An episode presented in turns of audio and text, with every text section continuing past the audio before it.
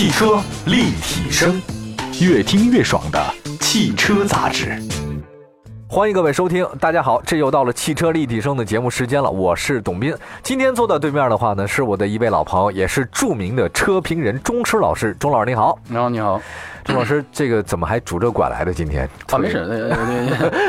最近身体不太合适，是吧？那膝盖动小手术，没事。哦哦哦，今天啊，这个钟老师哎，喜欢看奥运会吧？呃，偶尔看，偶尔看。现在大家对那个奥运已经平常心了，所以说我没没必要定的，不像那欧杯赛或者那个那个欧洲杯，对，这世界杯什么的，比较球迷比较多。这个奥运嘛，好像有一搭没一搭，有时间看看，没时间就看看新闻就行了。看看新闻，动动态东西，因为有的田径什么可能比较枯燥点。哎，对，今天啊，跟钟老师咱聊聊，哎，这巴西那边里约。奥运会呢如火如荼进行啊，但是哎，你知道这个？我们从我们节目来讲啊，我们特别希望把目光呢聚焦在这巴西的那边的这个这个工业或汽车工业上面，很有意思。这个我我们在想一件事儿啊，我听说在巴西那边还有自主品牌也特别的多，甚至呢这个巴西本地的这些这个用车，还有包括他们的那个品牌，也有自己的汽车工业。哎，是这个事儿吧，钟石老师？对，因为那个巴西呢，现在目前是拉美第一大国家，然后不管是人口也差不多两亿，然后工业也是最强的，然后各种那个指标也是这拉美是老大，就南美啊，南南美老大，跟北美两家加拿大和美国是不能比，但南美它是第一的。嗯啊，这个地方，那个巴西的汽车工业有哪些？您您了解了解？哦，巴西汽车工业很多，那个都十几家，那个因为它的时间比较长，这上个世纪初就开始通用啊什么就开始往那出口，主要是那个欧洲过来，因为大西洋过来运输呢，那时候船也比较方便。但是那个北美的那个汽车工业，像那个底特律那三大那个从那个。海海海运过来呢也比较方便，所以他们那个这是他们的后院市场，所以很早就开发了，哎，然后一道一道一道，这种二战以前呢，主要是那个美国的汽车公司开呃开发多一点，然后二战以后，嗯，然后就欧洲的开始这个汽车公司对巴西开始那个大举进攻了。哦，我这边得到一些数据啊，您看啊，这巴西呢是这个南美洲的国内生产总值第一，是是金砖国家啊，嗯，但是那个目前巴西的经济衰退，呃，尤其是巴西上半年今年上。半汽车的乘用车的销量从一百多万辆下跌到八十一万辆，下跌了将近百分之二十四，这称为这个二零零三年以来最糟糕的表现啊。但是呢，这个巴西呢也确确实实是一个经济大国和强国，也算是这个南美的这个第三大这个汽车市场。我看到一些消息说什么国内常见的这个桑塔纳、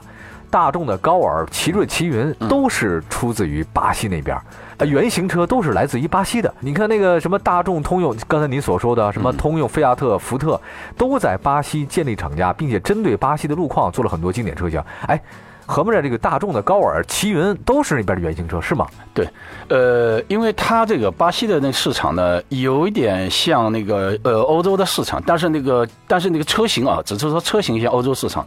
因为欧洲市场因为小型车流行，因为是不是因为穷，不是购买力不强，而是很多人愿意待在这种老城里面，因为老老的包括的罗马啦，过的很多的东西都是欧洲的这些城市都是有几百年的，所以很多人就愿意住在这种地方，不愿意住在新开发区。这样的话，那个很多的那个街道什么都比较狭窄，这样你大车用不了，就是这原因。但巴西用小车呢，完全是一个购买力的问题。所以表面看好像是欧洲，欧洲为什么用小车？好像巴西也要小车，这跟这个欧洲和那个巴西不能相提并论的啊，不一样是吧？它的表面上有类似性，车的尺寸，小型车是流行是有类似性，但它本质那个我我要说明一下，就刚才那个那个点啊。哎，我记得咱们咱们国内那大众高尔，这您知道是咱们的这个这个巴西巴西产。的车对，现在里边还有是吧？呃，还有还有，这个还是都是比较畅销的车，这个是经典的那个那个畅销车哦。包括那个一些通用的，从欧宝那边的过来是那个 Corsa 什么我说，我们在中国已经灭绝了，在在在巴西还是大行其道哦。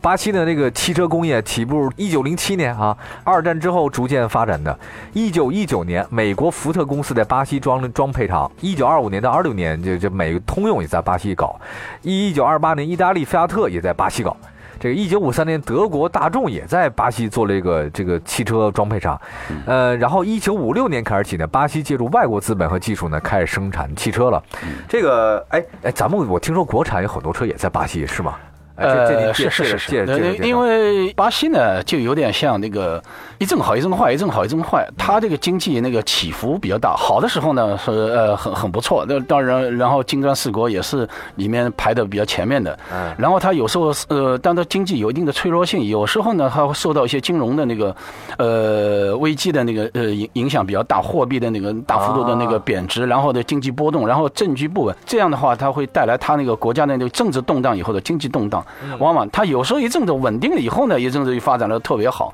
所以，因为它这个国家呢是呃地大物博，然后资源丰富，然后本身的两亿人口的也是足足以形成一个国内很好的一个消费呃内在市场、内生市场。所以说呢，它还有能够出口，所以那个汽车还有大量的能出能够出口。所以说它是指望的就就国家呃不能乱，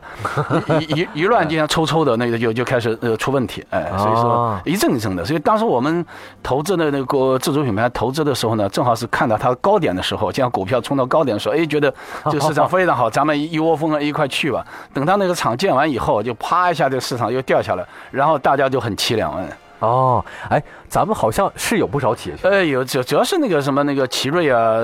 的当头兵，那然后吉利啊、奇瑞啊，然后江淮什么的，还有一些，呃，蠢蠢欲动的那自主品牌也很多，都想动那个脑筋。但是最近那段时间，我估计都吓坏了，都都不不敢怎么的轻举妄动了吧？哦，哎，你说咱们国家这个 这个对外进口还有买东西，都是在高点时候买哈？呃，这是一个，这是一个为我们那个那个自主品牌的那个国际化那个那个呃开拓那经验的比较差的，一般都是呃跟着人家走，跟着那个风风口走，风口到了 就就是是什么都有了。然后因为自己没有一个长期判断，因为巴西离我们实在太远，然后拉美的市场呢，中国那个外贸开拓能力呢，呃，就是还是有有点在消费品方面还是有点不足，因为。它跟那个虽然巴西有大量的中国的消那个那个低端的日用品啊什么，因为通过中间商通过什么，真正的汽车厂家是要完全靠自己去那边拳打脚踢，这个对你的厂家的考验就比较大，不像通过那个一般的那个日用品，通过那这种那个呃通过中间商去给你搞定就行了。这个你就必须要你自己亲亲力亲为，这样的话，你说语言那关就很难过。那巴西是用葡萄牙语的，对对吧？其他的拉美全是用西班牙，就唯一的那个那个葡萄牙，不管葡萄牙、西班牙。都是小语种，国内的人才非常的缺乏。然后，呃，像英语的话还好一点，那到法语、德语就吃力了。然后到小语种更吃力。所以说，就语言的问题就是很大问题。那你跟巴西的各种各样的情况，你就很难掌握。所以说，我们呃开拓这个难度非常大。哎，那您对这种中国的这种汽车企业走出去啊，那看来那有没有成功的案例？巴西这个算成功吗？呃，奇瑞现在这个这个状况，对我们那个做的最好的时候呢，也就几万辆，现在一般的就也就做到那个几千辆、上万辆。对一个汽车公司来说，这种几万辆的量级，实际上是一个苟延残喘的这么一个量级，因为没有经济规模。没有一个效果，因为几万几万，你所有的几万辆企业根本就不足以你所有的人员开销、零部件分担开销，因为而且他他那个的小型车市场的一个什么叫便宜，什么都要便宜。嗯，你这样的话呢，你没有什么利润，然后这样的话就你做了很吃力，就实际上在这做巴西市场实际上是一个赔钱货，所以说赔钱是吧？所以所以你在那边只能说那个在苟延残喘，然后你又不想放弃，对对，拖着就是每年在这赔钱，所以这这个事情是比较窝心的呢。嗯，这个我们今天特地请到钟师老师，著名的车评人。跟大家聊聊巴西的这个这个汽车工业，当然我们也很多的国产的自主品牌，呃，也在巴西那边呢投了很多钱，但是现在效果呢好像确实不是特别的理想和乐观。然后我这边找到一个巴西很有意思的事儿啊，就是巴西呢是全世界唯一普及酒精燃料的国家，就是乙醇汽油。对，这个这个是很有意思的。说巴西全国一千五百多辆车里面有五百万辆是用酒精作为燃料的，这个普及率呢非常高。因为巴西是不产石油的，所以油价它高到爆表这个事儿。而且有一个是巴西人呢，这个。呃，热衷于小型车，他对这个呃，就刚才您说了嘛，这小型车就是主要可能是因为经济原因，不是因为别的原因。我这找到了一个表，这个表呢是二零一五年，就是去年巴西车市的销量排行的榜单 Top Ten。这样我们稍微得休息一下，再跟您介绍一下巴西那边什么车卖的比较好，Top Ten 又是哪些车呢？汽车立体声。好，继续回到我们节目当中，这里是汽车立体声。今天坐在我对面的，跟大家一起聊天的，这个是我们著名的车评人钟师老师。呃，钟师老师，这个今天是来到我们节目当中啊，就跟大家说说这个奥运期间的巴西的这个汽车工业。我一直想了解这个国家，但是说老实话，我这没机会去，因为这太远了。第二点，他那个葡萄牙语啊，我确实也真的比较独特，这个很难理解。我这找到了一个很有意思的事儿。二零一五年，这个巴西汽车的这个销量排行前十名，你也看到了吧，钟老师？我们我们俩一起拿着这个表啊，给大家分析分析。很简单，先说第十啊，这雪佛兰。这个我这还真不知道什么车型。这个，呃，它的那个名名字都比较那个起的当地，因为它有葡萄葡萄牙语的，跟西班牙语还不一样，它也不是英文的，所以它所以有很多车型呢，我们不了解，可能就除了巴西以外不取这个名。所以你它的那个原始平台呢，你一般就是我们以前的说说通俗了，就我们的赛欧，就是赛欧欧宝的那个 Cosa 这个车型，然后在那边起了一个新换了一个新名称，然后用雪佛兰又不用欧宝的用雪佛兰改来改去，因为通用它那个全球战略的话，它那个品牌可以改，车型名称可以改，都可以改，就只要只要适合就行。对对对，你看啊，这个排名第十的这个叫拉美特供雪佛兰三厢赛欧，排名第九的是雷诺，这个桑托罗罗马尼亚经典廉价车，跟国内的二五零差不多的一款车型。第八位呢是个大众的福克斯，比 Polo 还要更小。对，这我还没见过这个。呃，这是很很早以前在欧洲也，那大概大概五六十年代那个时候，刚刚那个经济欧洲的经济恢复，二战以后经济恢复呢，刚刚汽汽车进入家庭，那个时候都非常小，就像像那意大利那个什么那个菲亚特的幺二零 P 啊什么这这些，五五零零更要更早一些，就那个就这类似真的很小，所以这种车呢变很稀奇了，现在有点像化石一样的，只能在巴西能看见，因为在欧洲也看不见这。其他地方根本就看不见了，在巴西还能看见这些复古的车，蛮有意思。对对对对对，您还有这个，其实大家比较熟的了，就就是这个第六了，大众高尔，嗯，这个非常熟悉啊。对，呃，还有一个第五呢是福特的 Car，这个比嘉年华更小，福特。对，这这嘉年华还要更小的。对，这这款车 Car 是很有名的，当初福特那个弄出来以后呢，在美国当然是几几乎没什么销量，没销量对。但是它这个是主要是福特的欧洲市场那个权重很大，所以它那个主要是为了欧洲市场弄一弄一款非常小的，像 A 零级的这种，有点像迷呃，应该是微型微型车的，还不是 A 零级微型车的那大小。然后呢，实际上在欧洲呢也是昙花一现。然后这种车呢，所有的小型车都像那个扫到那个巴西的市场去，那个把它物尽其用，对吧？然后那个发挥余热，对吧？发挥余热，对对。还有比如说我们在那边已经不不要的派利奥，对吧？对。还有这个雪佛兰赛欧啊，这个两厢的，反正还有北京现代的那个特供两厢版瑞纳等等，全在巴西出现了。对，是。因为这这些车型在巴西卖的特别好，卖的最好呢就是雪佛兰。刚才说拉美特购版的雪佛兰赛欧，一年呢能卖到十二万辆左右吧。嗯。然后卖的这个像大众高尔还能卖八万多辆这种车型啊，这还是都不错。因为这这几家呢，基本上是美国美国车厂和那个欧洲车厂。嗯。然后欧洲车厂呢也蛮有意思，那个法国是比较后来，实际上最早的时候是菲亚特、大众比较好。以以前都那个二战以后，那我我觉得因为是。在二战之前呢，实际上那个德国、意大利，呃，尤其德国，他们和那个拉美的关系一直很好。哦。所以二战以后呢，大量的纳粹往那个、那个、那个拉丁美洲、巴西、巴西那个逃，所以他们那个渊源、经济渊源很深，所以很了解。所以逃起来呢，就找他最熟、呃熟悉的地方逃。所以他呃，这当然是这个闲话啊。但是从那个他投资什么了解情况，他也愿意往那个拉美这些东西，他们都很熟悉。当然，那个人可以往阿根廷那边、那个乌拉圭那边跑，但是，呃，车还是要往那个那边第一大那个国家、经济最牛的那个那那个巴西巴西那边投，对吧？因为巴西生产以后呢，可以向那个周边的拉美国家那个可以出口。哦，出口。它它这这个是比较方便的，因为你放在一个智利啊，放在秘鲁啊，但那个都比较小，所以它不足以那个辐射那个程度，当地配套也不行，还得要放在一个最牛的那个国家里面，然后向四周的小国家那个出口，这样比较方便。他们之间那个呃，拉美自己有经济。共同体有很多的那个关税的那个那个货定什么，所以很方便，所以一般都拿巴西做桥头堡。哦，我们看那个巴西啊，我们的汽车工业简单说了，再说说巴西社会几个有意思的事儿。第一个呢，就治安不是特别好，这个大家有所耳闻。巴西呢，对这个小型车的钟爱是为什么呢？源于对盗窃和抢劫的一些恐惧。有人这么说，这那那地儿动辄就兵邦五四就开枪了啊！亡命之徒啊，对那些好车呢，他情有独钟，因为你开好车，那肯定是有钱人的，你打劫同样都是打劫，那肯定打的有钱人呢。什么奥迪、宝马、奔驰被偷走的比较多。据统计，巴西平均每两分半钟一辆汽车被抢，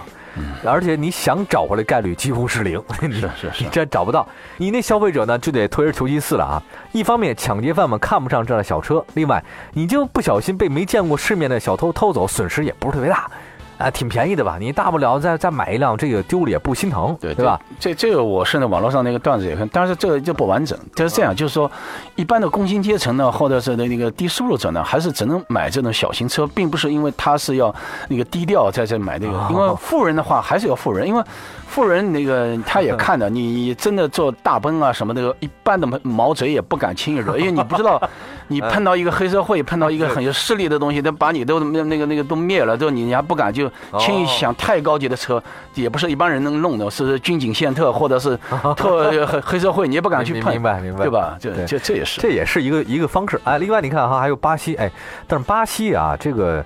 呃出了很多著名的赛车手，这个也是一个这个挺有意思的事儿。是是是，您看啊，这个巴西呢，这个自由散漫，但是握上方向盘呢，那就不一样了。F 1出过三十一位巴西车手，共赢得了八个车手总冠军，一百零一场分场冠军啊，非常厉害。这个从荣誉上来讲呢，巴西应该是个实至名归的一个赛车大国。呃，哎，这这为什么？他这个这个定位也不能这么说，因为他这个是只能说。赛车手是出自那个巴西的比较多，因为他在巴西的整个一个这种人的那个那个素质，那个比如说那个白白人或者那黑白的混血，或者是那个其他的那个各种各样的混血，所以他们的那个运动气质和那个天生的节奏感，那个是非常的强。哦，我们刚才说了赛车手，还巴西还产大量的模特儿，还有很多的顶拉美的很多顶尖的模特儿都从那那那个那个那个出来，当然人口也多，那个基数也多，美女也多，这是另外一回事啊。就就说运动气质是韵律感是强，因为赛车的话，你包括是天生的运动，你会踢足球的人这种敏锐啊，这种运动感或者这种冒险的精神